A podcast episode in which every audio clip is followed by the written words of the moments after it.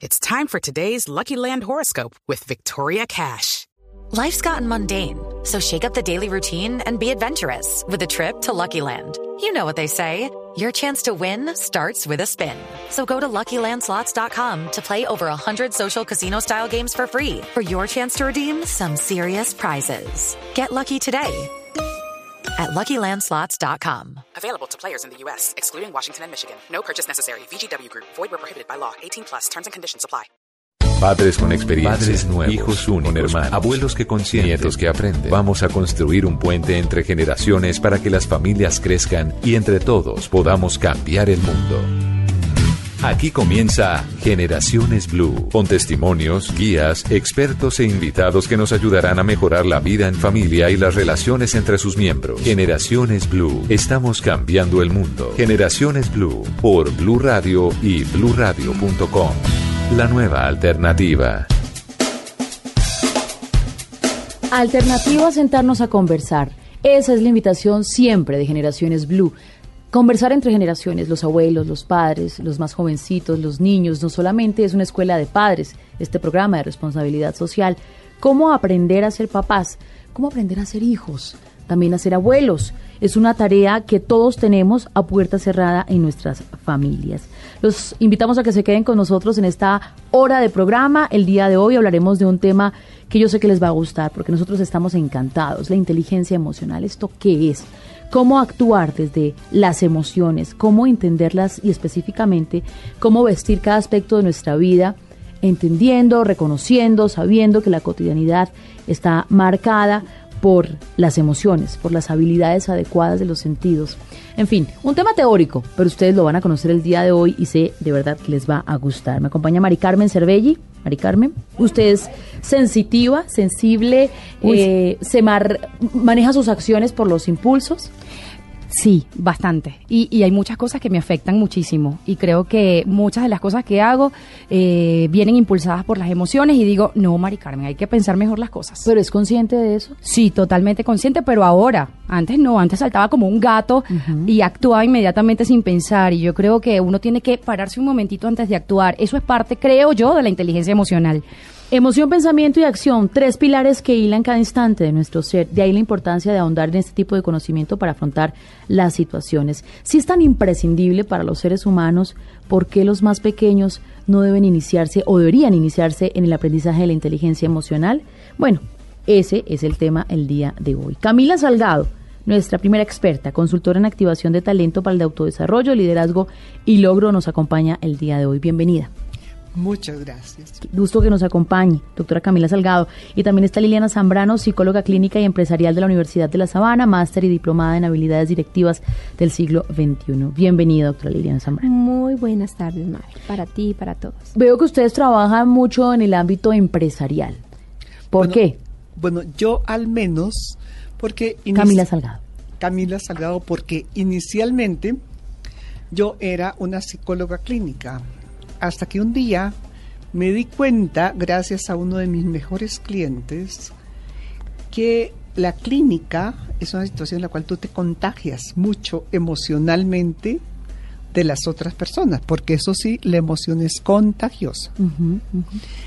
Entonces hubo una circunstancia particular en mi vida y un día me invitaron a la Facultad de Administración de la Universidad de los Andes, me enamoré de las empresas porque me encantan los negocios. me encantan los negocios y empecé a trabajar pues con gente que quería ser directores, gerentes y sobre todo buscando empresas con calidad humana. Que de verdad quisieran que la gente estuviera contenta. Sí, que pudiera expresarse, pero al mismo tiempo como dice Mari Carmen, pensar antes de saltar, que eso es como la esencia, ¿no? Pensar antes de saltar. ¿Y Liliana Zambrano? Mari, mira, nosotros eh, somos una, una compañía, se llama Aceya, nos dedicamos a PNL hace 17 años. Eh, venimos interaccionando con compañías y también con personas que quieren ser felices, Mari. O sea, lo que nosotros hemos visto en el tema de PNL es cómo hacer compañías altamente rentables, pero que también las personas el que las cuales la componen sean felices y tengan calidad de vida. Y hay muchas compañías colombianas y por supuesto internacionales que saben que esa variable produce y produce muchísimo, eh, no solamente felicidad en las personas, sino también produce dinero. Me imagino que esto es algo como eh, un trabajador feliz es un trabajador productivo. Mm, Exactamente. Así si tú haces con emoción y pasión lo que estás haciendo, es un juego, entonces produces mucho más. Claro, y más adelante tendremos un experto del ámbito de la educación que también nos va a dar sus herramientas para entender qué es lo que está pasando hoy, porque estamos hablando de la inteligencia emocional y tengo que comenzar con Liliana Zambrano para que me diga ella, ¿qué es la inteligencia emocional? Mira, la inteligencia emocional es poder expresar nuestras emociones de una manera auténtica sin agredir a la persona que tenemos al frente. Es decir, si yo tengo un niño de 5 años y estoy de mal genio, yo tengo que, hacer dos cosas con ese, con ese niño de 5 años.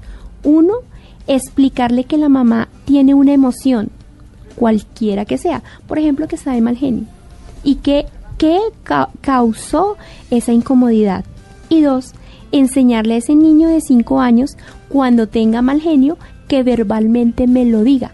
Estoy de mal genio, o estoy molesto, o estoy triste, o estoy contento como los niños están adquiriendo el lenguaje, ellos a veces no hacen eso, Mabel, o sea, no les queda como tan fácil.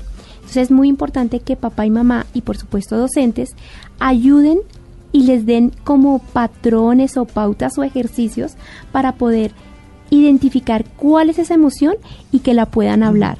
Dos, y cómo expresarla de la mejor manera. Claro. Cuando uno habla de inteligencia emocional, eh, doctora Camila Salgado, uno, uno manifiesta o, o intenta reconocer que habla de dos aspectos, la inteligencia y las emociones. Y en esa mixtura uno puede, eh, pues como buscarle soluciones a, a sus problemas. Para usted la inteligencia emocional, ¿qué viene siendo? ¿Por qué es importante? Pues mira, yo creo que es absolutamente crucial para sobrevivir y para relacionarnos. Los seres humanos somos sociales es decir, un bebé, si tú lo abandonas, si tú no tiene mamá que lo cuide, fallece. Mira, yo tuve una experiencia. Eh, yo adoro los animales. Sí. Entonces murió una perrita después de 14 años y adopté dos perritos que antes una había muy dura, su mamá enfermita y todo eso. Con todos los cuidados y todas las vacunas, los perritos fallecieron en un mes y medio. Ahora tengo dos que tenían mamás saludables, que tenían amos que acariciaban el perrito chiquito, le hablaban, le decían deja de morder y son totalmente diferentes. Ahora eso yo creo que es un punto muy importante y es que tú no puedes enseñarle a tus hijitos a ser emocionalmente inteligentes si tú no haces digamos, una pausa, decir, mira, es que estoy furiosa, mi amor, nada que ver contigo, es que estoy así, estoy como un gato. Así. Entonces, mi amor, espera un momentico. Un momento. Y enseñarle al niño que eso pasa, pero que uno puede calmarse. Y no castigarnos por expresar nuestros sentimientos. Correcto. Que lo hacemos muchísimo, ¿no? Ahora, ¿cuáles son las características, diría yo, de una persona que no es inteligente emocionalmente? ¿Qué hace esa persona? Bueno, eh, primero estoy pensando en alguien en este momento que de pronto le dice a otra persona cosas desagradables, improductivas, porque es que hay cosas negativas que si tú las dices no aportan nada, es desagradable y después cuando la persona le dice, mira, yo no quiero nada más contigo, dice, pero ¿por qué? Si yo no he dicho nada que pueda ser molesto. No tiene conciencia de que existe un otro distinto, que hay culturas, que hay que respetar a las personas, que hay que ponerse en los zapatos del otro. Entonces yo diría que eso es fundamental. Claro, y usted sabe que esa inteligencia emocional lo utiliza frecuentemente en su casa, en su trabajo, le ha enseñado a sus hijos a manejar las emociones. Le preguntamos esto a la gente en la calle. ¿La inteligencia emocional? No, no sé. Lo que piensa el ser, o sea, lo que piensa uno emocionalmente, interiormente. Ay, no, ni idea. es decir, la forma en cómo tú controlas las emociones en tus quehaceres diarios. La inteligencia emocional es el autocontrol y la, el autocontrol para aplicar a las situaciones de la vida. Es tener seguridad sobre los sentidos, sobre las emociones que uno refleja. Pienso que podría ser eso, la verdad. No estoy muy seguro, pero pienso que podría ser eso. Para mí la inteligencia emocional es como saber manejar aquello que, digámoslo así, le pueda a uno afectar. Ahí está lo que dice la gente en la calle. Pero pensemos ahora en el contexto de la familia, que es lo que nos preocupa a nosotros. Esos niños con una capacidad deficiente para aceptar la frustración, para obedecer una negativa. Niños que no respetan a sus iguales y que quizá el día de mañana están condenados a realidades de infelicidad, a ser eh, motivos eh, incluso de disputa, de peleas en la casa, a ser incapaces de comprender a los demás. Conocimiento, comprensión y control de las emociones el día de hoy en Generaciones Blue. Una pausa y al regresar las herramientas para manejar este tema.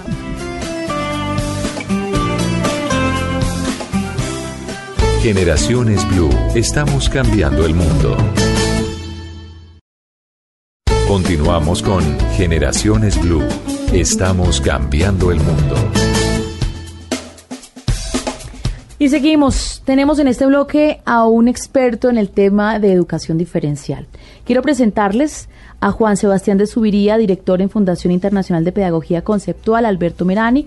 El Instituto Alberto Merani es reconocido en América Latina, en nuestro país, por esa educación diferente, basado en capacidad, en cualidades, en educación diferencial, así de simple. Y nos va a explicar su director cómo hacemos los padres de familia para poder tener herramientas en donde la inteligencia emocional, eh, conocer a nuestros hijos nos ayuden a que tengan un adecuado desarrollo y también esas herramientas para la vida.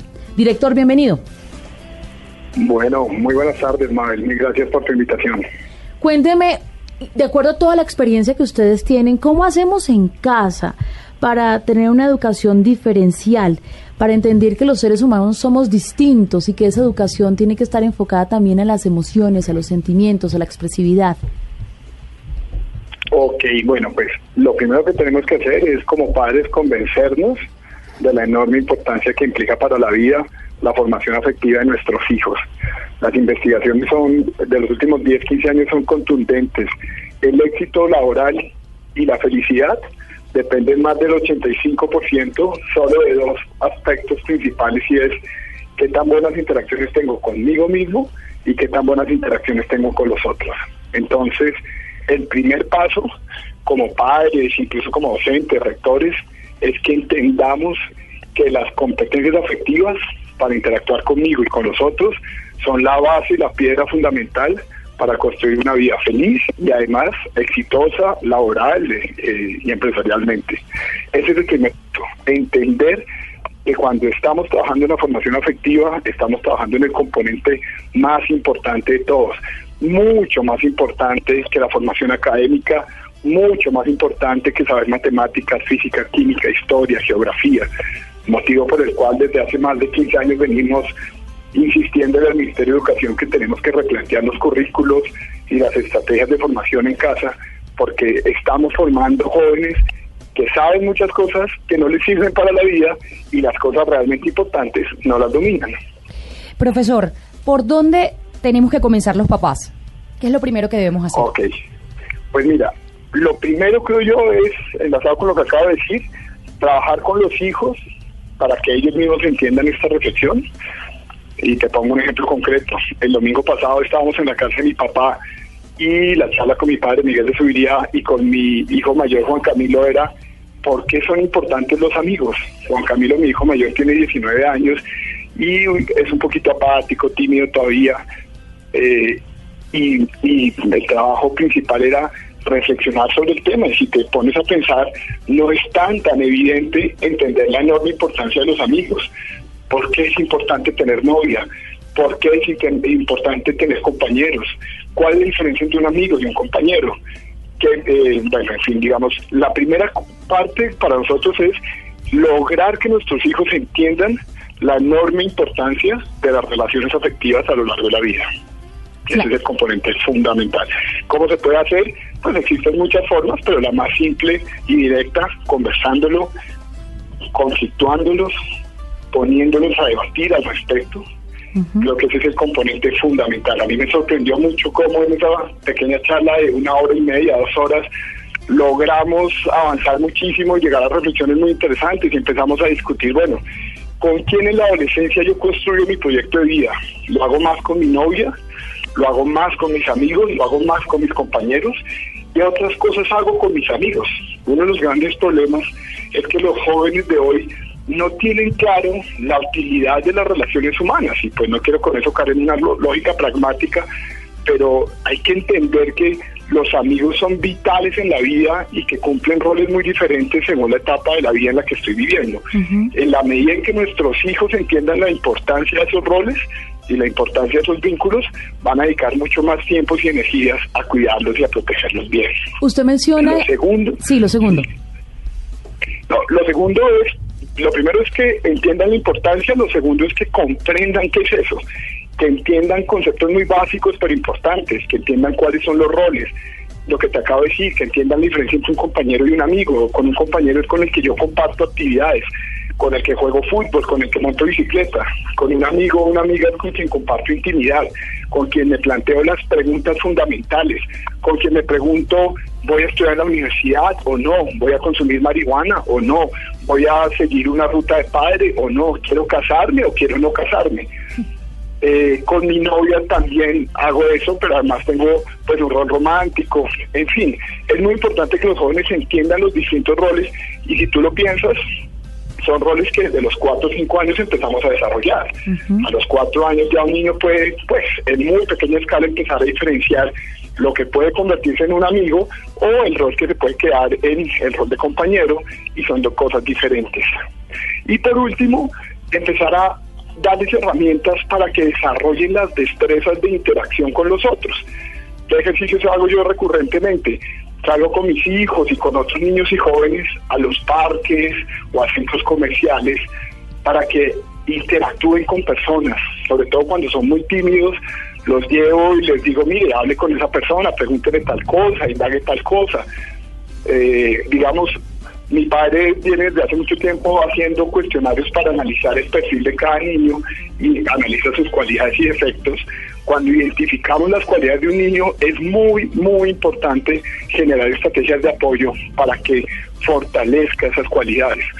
Hay una gran cantidad de teóricos que creen que al niño hay que dejarlo desarrollarse libremente y que si tiene algunas incompetencias, eso es normal y hay que permitirlo. Nosotros no estamos para nada de acuerdo con eso. Creemos que como padres y docentes tenemos la responsabilidad de generar estrategias para que los jóvenes cada día sean mejores seres humanos, fortaleciendo aquellos aspectos que tienen frágiles y obviamente sacando el máximo potencial de sus áreas de talento. Claro clarísimo, nos quedan los tres pasos y las tres herramientas claves para educar a nuestros hijos en el contexto de la educación, de las emociones, de la inteligencia emocional. Usted habla de las cosas realmente importantes de la vida. ¿Cuáles son? Pues las cosas, es que mira, las investigaciones son contundentes. Conocerte a ti, una, una, investigación trabajó con más de dos millones de personas exitosas en, cualquier, en una gama enorme de campos cogieron a artistas, científicos, emprendedores, bueno, una gama enorme de campos de desempeño humano y encontraron algo impresionante.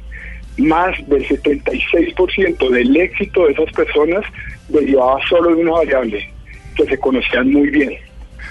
Por esa razón mi padre desde hace unos 4 o 5 años está trabajando con lo que te comentaba ahorita, el programa Sócrates, y es un programa en el cual mediante un cuestionario muy sencillo les da unas primeras luces importantes a niños, jóvenes y adultos sobre cuáles son mis principales cualidades, cuáles son mis principales defectos. Entonces, si me lo preguntas, conocerme bien es uno de los componentes vitales y si le preguntas a mi padre, te diría que prácticamente la única forma de lograr un muy buen conocimiento de ti es gracias a tener muy buenos amigos, amigos con quien tengas conversaciones íntimas, profundas, muy transparentes, que te retroalimenten con un nivel de detalle muy alto.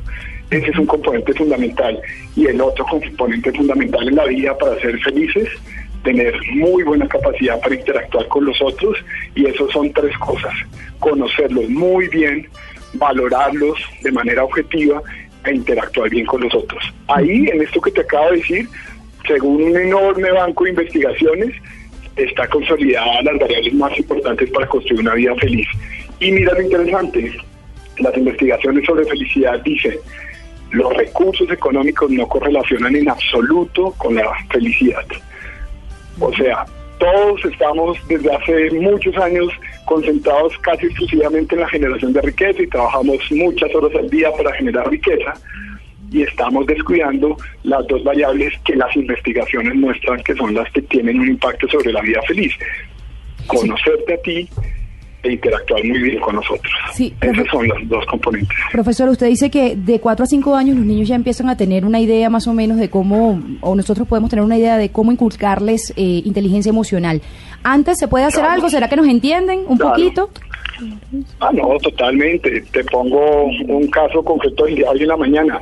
Tengo una bebé chiquitica de nueve meses, estábamos en la piscina y había otra chiquita más grande como de un año y medio que le tenía un pavor extremo al agua y lloró y lloró y lloró y lloró y lloró toda la piscina. Para mí era claro que la madre no estaba generando un proceso de manejo sano de las emociones. Primero, no era sano que la mantuviera todo el tiempo en la piscina, era su primera clase y estaba súper ansiosa y la quería forzar un poco la brava a estar ahí. Dejarla llorar tanto no está eh, desarrollándole habilidades de autocontrol emocional. Ella debió haberse salido y haber hecho un proceso de inmersión mucho más lento. Quiero decirte con esto que las destrezas de inteligencia emocional y particularmente autocontrol emocional se desarrollan desde, bueno, prácticamente previo al parto y, y- y desde los primeros meses de vida tú ya empiezas a hacer un trabajo de apoyo emocional. Eh, cuando una mamá desafortunadamente tiene que dejar a su bebé desde muy chiquito, a los 3, 4 meses porque tiene que trabajar, pues eso va a tener cierto impacto sobre su proceso de formación en inteligencia emocional, ¿no? Entonces, la inteligencia emocional se desarrolla desde los primeros meses de vida. Ahí, ahí ya existe la conexión. Muchas gracias, eh, profesor Juan Sebastián de Subiría. Un abrazo a su papá, el Miguel de Subiría, que además hay que decirle a nuestros oyentes, si no lo identifican, doctor en investigación educativa, magíster en educación e inteligencia emocional y específicamente especialista en temas de la afectividad humana y la felicidad. Y eso es clave en el tema de educación. Un abrazo y muchas gracias Bueno, gracias para ti. Un abrazo. Por todas las herramientas que nos ha entregado el día de hoy. Nos va quedando muy claro el tema. Antes de ir al otro bloque, yo quería preguntarle, Liliana, sobre, sobre esos inicios. ¿Cuándo empezamos a hablarle a nuestros hijos claramente en entender sus emociones, en escuchar lo que se está pasando? ¿Y cómo les hablamos en ese sentido? Bueno, digamos así que desde el mismo momento de concepción, ya el sistema nervioso comienza a recibir mensajes, mensajes de papá y mensajes de mamá. Cuando los niños nacen en los primeros meses, ellos tienen una, una posibilidad de acercarse a nosotros a través de una comunicación no verbal. Entonces, por ejemplo, si una mamá llora y se seca las lágrimas y dice, no, tranquilo, estoy bien, estoy bien, pues es un error. Y él comienza a tener una doble comunicación, Mabel. Entonces dice, no entiendo, ¿cómo así que me dices que estás bien, pero estás, estás llorando? O con la cabeza sacudiendo dice, no, te va a ir bien. Pero te dice, te va a ir bien y con la cabeza dice, no. Entonces, estas incongruencias hacen que vayamos perdiendo espacios importantes con nuestros niños. Entonces, una de la primera tarea es darnos cuenta de los mensajes con los cuales nos estamos relacionando, sobre todo con los más pequeñitos, porque ellos tienen unos ojos y un corazón y unas manos y un, digamos, un sensor del, del sistema nervioso muy potente de todas las muecas, gestos que generalmente hacemos como, como padres. Tenemos que irles mostrando cuáles son las formas de comunicación. Para eso es importante tener en cuenta tres cosas, Mabel. Nosotros nos comunicamos visual, auditiva y kinestésicamente. Es decir, visual es como estamos ahorita de pronto las dos. Tú me estás viendo y tenemos más o menos un manejo del cuerpo. Auditivamente son los tonos con los que usamos y nos relacionamos con las personas. Y sensorial o kinestésicamente son los besos, abrazos o empujones o pellizcos o golpes con los que nos relacionamos con las personas. Entonces, digamos así que la PNL promueva que hagamos esas relaciones positivas y efectivas. Es decir, si eh, yo puedo tener una, un excelente momento con, con un hijo o una hija, eh, la PNL promueve abrazar contener a ese hijito, explicarle qué hizo perfectamente, cómo manejó sus emociones y el sello de papá es estoy de acuerdo con eso o yo te animo a que lo sigas haciendo. Eso se le llama ancla. Entonces, PNL te dice, use más o menos las mismas palabras de estoy orgulloso, eh, pudiste, por ejemplo, mi hija hace mm, unos eh, meses eh, se introduce fácilmente al mar sin ningún tipo de temor, sin llorar absolutamente nada, y vio un niño que estaba pues realmente francamente colapsado llorando. Lo, le dijo, mami, ¿puedo ayudar? Y yo le dije, pregúntale al amigo si puedes ayudarle. Le tocó la mano y le dijo, amigo, respira profundo, sonríe ella y dijo nos vamos a divertir metiéndonos al mar y mira la llevó lo llevó poco a poco a la orilla. No lo introdujo directamente. Pasado media hora estaban botados de la felicidad metidos dentro del, del mar. Pero me entiendes son se le llaman anclajes progresivos que vamos haciendo con los niños. Cuando se refiere a PNL es programación neurolingüística. Voy a ir al corte, pero a ver, doctora Camila Salgado, usted menciona hace un momento que un profesor le dijo una frase acerca de los niños cuando los ve. Ah, Quiero que con eso vamos al corte. Exacto. Lo primero, si usted quiere verse a sí mismo o a sí misma, mire a su niñito de siete años regañando al de tres años. Y si usted quiere saber cómo va a ser en el futuro, mire el rostro de su padre o de su madre, de la persona más cercana, porque usted tendrá mimetizados todas las líneas de expresión producto de las emociones que usted ha copiado de ellos. Pausa, volvemos.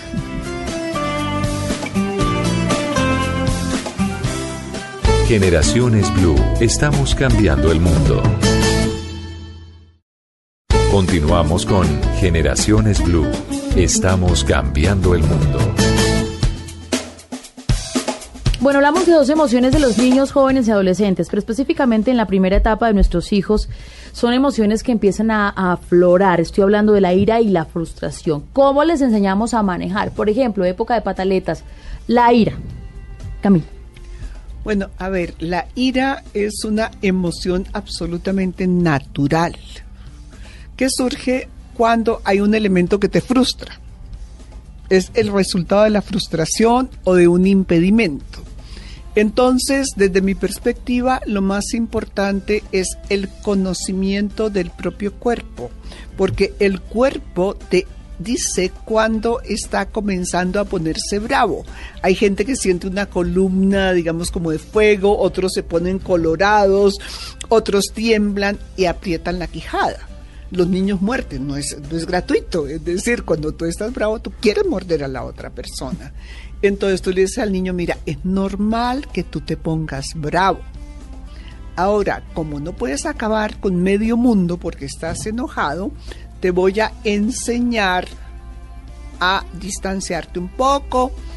¿Dónde sientes tú eso en tu cuerpito? ¿Sientes como calor? ¿Sientes ganas de estrangular? ¿Qué pasa? Y cuando eso suceda, tú puedes decir, no, yo soy, voy a ser un héroe bueno, voy a respirar lento y profundo, voy a respirar lento y profundo como hace mi mamá y todo estará bien. Aquí, Liliana, a ver, ¿qué hacemos? Ira. Ira, hay tres cosas importantes en PNL. Si una mamá quiere contener un momento de ira, es decir, el peladito se le botó al piso, además ellos hacen show cuando hay abuelos, cuando están en Eucaristía, por ejemplo, en un centro comercial en donde saben que hay auditorio y que va a tener una presión social importante. El peladito se botó al piso, está llorando y pataleando. La mayoría de mamás novatas tocan al niño en ese momento y, lo, y la consecuencia es que esa pataleta se aumenta. porque tenemos en, en, el, en la corteza una sustancia que se llama cortisol, que aumenta la emoción que tiene ese peladito en ese momento. Entonces yo le diría a una mamá, si tiene el, peladito botado al piso haciendo esa pataleta, no lo toque. Dele un estado separador e infórmale que eso está mal. Sin tocarle, le dices el nombre, Juan Camilo, específicamente, esto que estás haciendo está mal. Espera un tiempo y vamos a hablar. Hay otra forma de contener a los niños en PNL, es haciendo anclas de control. Pero se hacen en momentos positivos. Es decir, cuando están felices, cuando están contentos, cuando te están obedeciendo, cuando te están haciendo caso y además están eso, están en contexto feliz, tú lo abrazas y pero lo abrazas eh, estrujándolo y le dices tú eres mi hijo divino. Me puedes decir unas frases como eres el mejor, eres muy inteligente y esto lo haces repetidamente. Grinder nos promueve que lo hagamos 21 veces, Mabel. Grinder es un teórico, imagino. Ah, bueno, ok. El, el creador de PNL. Entonces, ¿qué pasa? Cuando hayas hecho 21 veces ese anclaje de somos amigos, eres súper inteligente, me haces caso, cuando hizo la pataleta, tenemos 42 segundos para tocarlo fuertemente y decirle, ¿qué pasó? Si los dos somos, ¿qué? Amiguísimos. Te paras, explícame qué es la emoción que tienes cómo la podemos, qué cosas tenemos que hacer, cómo lo podemos manejar. Y esa situación la puedes contener en microsegundos. Pero estamos hablando de que esa mamá o ese papá trabajó el cerebro de ese chiquito y durante por lo menos 21 ocasiones, alegres y felices, le marcó dopamina en el sistema nervioso de ese peladito. Entonces, cuando está en colapso, cortisol y dopamina comienzan a, a competir. Gana el amor, Mabel. Gana el estar bien con mi mamá. La mayoría de niños se desviven por ser los hijos adorados de papá y de mamá. Y el cerebro de ellos alcanza a interaccionar. Se paran, está bien, estoy de mal genio. ¿Y tú crees que esa es la manera de expresarlo? No, señora, perdón, perdón. Eh, dímelo o pídemelo de una mejor manera, exprésamelo de una mejor manera, respira con un tono diferente, peladitos son súper inteligentes y enseguida se, se, reacciona. Pero cuando hablamos, por ejemplo, de las 21 veces, es 21 veces cada día. Es decir, una vez yo le digo, te quiero, te amo, eres espectacular, eres mi amigo. Podemos, podemos hacerlo varias, varios momentos al día. Por ejemplo, cuando se levanta y está con la sonrisa, se levantó bien. Dijiste, buenos días, ir al colegio, se levanta, pero se levanta con una sonrisa, lo, lo apapachas, como dicen en México, lo, lo, lo tomas fuerte y le dices, excelente, me gusta que estés feliz. Tomando en las once, eh, está feliz, disgustando su comida. ¡Feliz! Este es, un, este es un hijo adorado mío estás en el carro si, o lo estás llevando a la ruta, salió feliz, está contento, vuelves y lo tocas de la misma manera y le dices, hijo, me encanta verte sonreír. Ahí van tres anclajes. Si lo hacemos cuando los recibimos, quienes tenemos la fortuna de recibirlos y, y revisar un poco tareas y comentarles cómo te fue. No, bien, mami, hoy me divertí. Vuelves y lo tocas y vuelves y lo abrazas y le dices, cómo me alegra que estés feliz. Igual si te dice, estuve triste, nadie jugó conmigo, igual lo abrazas. ¿Cómo me alegra que me cuentes y me hables de lo que tú estás eh, sintiendo? Todos esos anclajes, haz de cuenta como un botoncito que se va colocando en la cabeza. Tan, tan, tan, tan. Que lo puedo usar justo cuando está haciendo pataleta. Entonces, vuelvo y lo estrugo y le digo, ¿qué pasó? Si tú eres un niño adorado, divino. ¿Qué pasó? ¿Qué pasó? ¿Cómo me lo puedes pedir? de la mejor manera o qué es lo que te molesta, qué es lo que te irrita, pero háblamelo. Es muy importante que ellos aprendan a hablar de sus a emociones, correcto, y me lo diga muy puntual. No, pues maravilloso, la herramienta práctica. Usted la preguntaba, ahí está, Mari Carmen. Y la frustración, que también aparece uno cómo controla esos sentimientos de frustración en los niños, quizá los más grandes, o bueno, también los pequeños, estoy jugando, me quitan el balón, o eh, me pegaron, perdí el juego, ¿cómo ayuda a que los niños también en esos momentos donde se sienten frustrados puedan contener la emoción o al menos manifestarla? Mira, eh, el asunto es que los humanos tendemos a ser competitivos. Entonces, si el niño no gana, pues no se luce. Es cuestión de mostrarle al niño que lo más importante no es ganar, sino participar.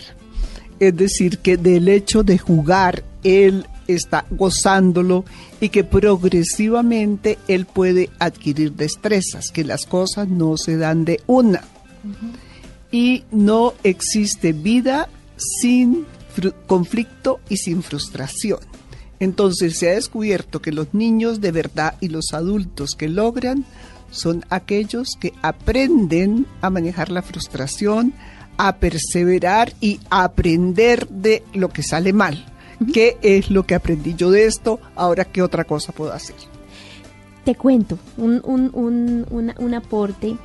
En la noche, cuando nuestros niños duermen, y no solamente nuestros niños, el maridito que tenemos al ladito, o quien, quien dé la oportunidad de que esté dormido cerquita. podemos, pues es metafórico lo que estoy hablando, pero es, podemos programar la mente de esa persona para generar opciones, para darle recursos, para cuando esas cosas que planeamos no suceden del todo bien. Te comentaba, por ejemplo, un niño que es demasiado competitivo con su hermano. Eh, es una lidia que tiene muchas mamás que dicen, ellos pelean mucho, compiten mucho en el fondo están compitiendo por el amor de sus padres, por ocupar un lugar en la familia y ser auténticos. Entonces podríamos en la noche, sobre todo cuando ellos están más o menos dormidos, profundos, un niño de 5 o 12 años, más o menos media hora, un adulto 45 minutos, un adolescente más o menos unos 35 minutos, se cuenta una metáfora en donde eh, se le dice a la persona cómo debía comportarse pero no se le dice de una manera lógica o como estamos hablando ahorita. Por, ejemplo, entonces dicen, mira, quiero mostrarte en la noche con una toma. Ya dormido. Ya dormido. Ahí al frente de la cama. O el esposito también, ese también funciona con esa misma programación. Sobre todo cuando está roncando el adulto. Ahí es un escenario muy importante para poder generar opciones en el sistema nervioso. Entonces tú le dices, mira, los delfines son seres mágicos son seres extraordinarios, inteligentes. Ellos saben nadar más o menos al mismo ritmo, a ir unas velocidades increíbles sin lesionarse, sin, sin molestarse.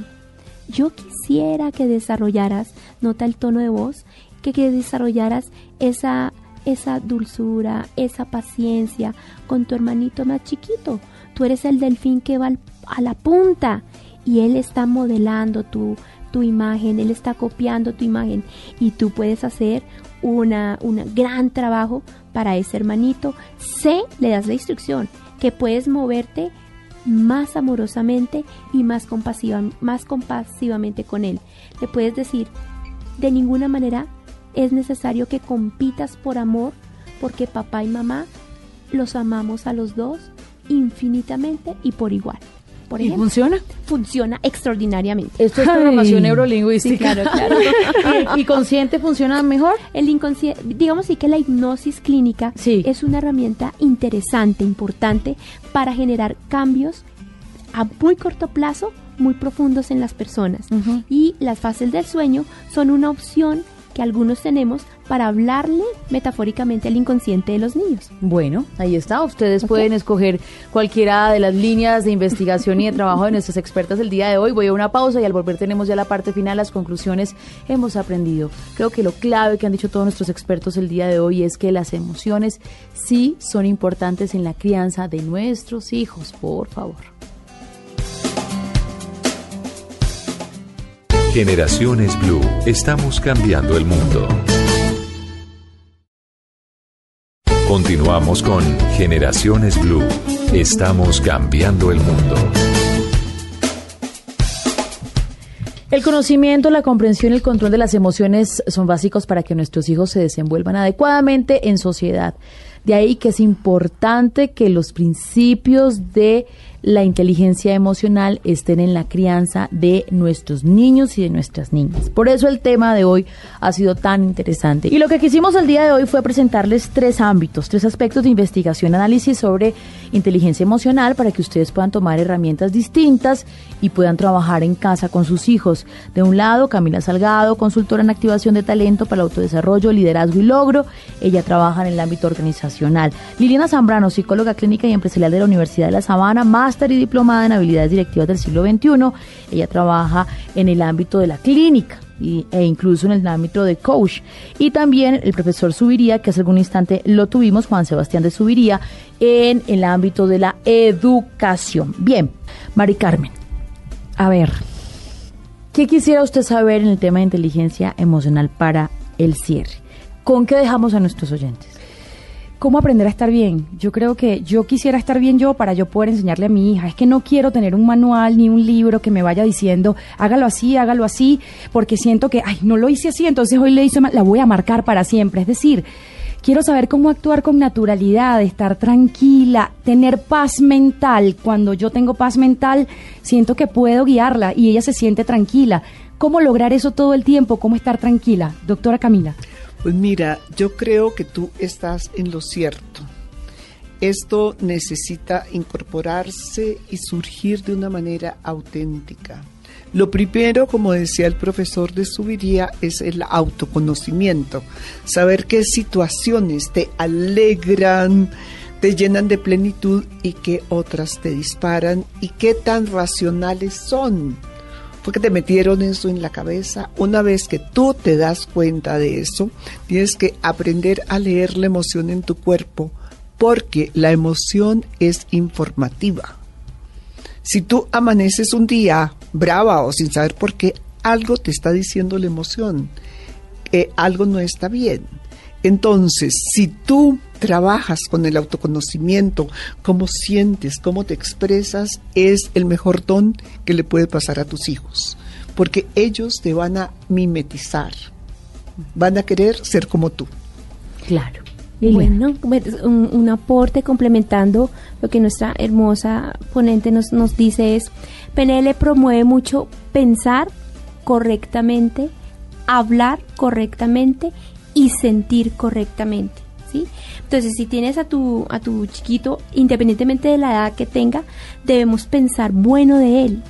Tenemos que hablarles correctamente y sentir para con ellos de la mejor manera porque son nuestros niños. Entonces, algunos en PNL pensamos que si piensas mal de tu hijo, eso se nota. Si les hablas mal, eso se nota.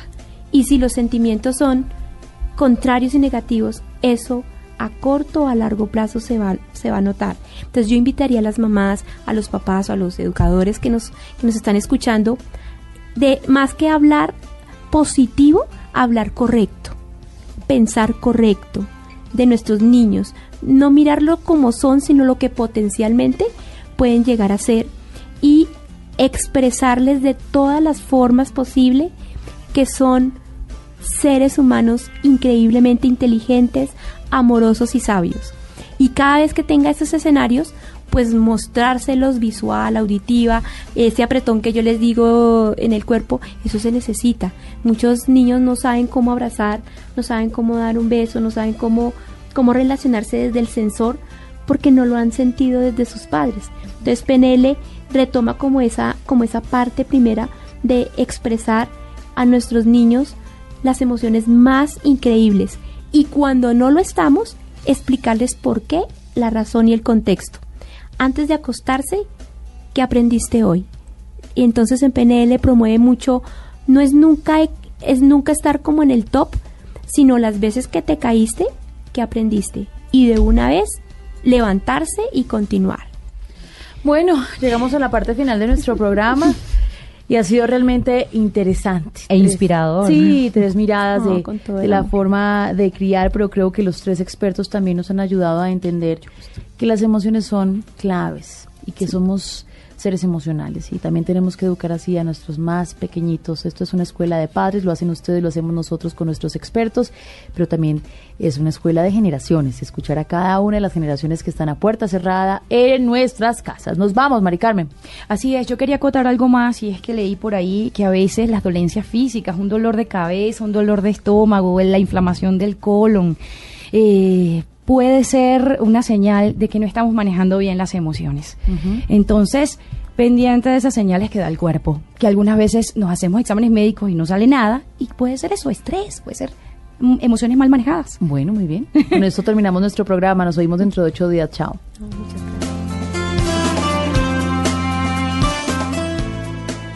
Generaciones Blue, estamos cambiando el mundo.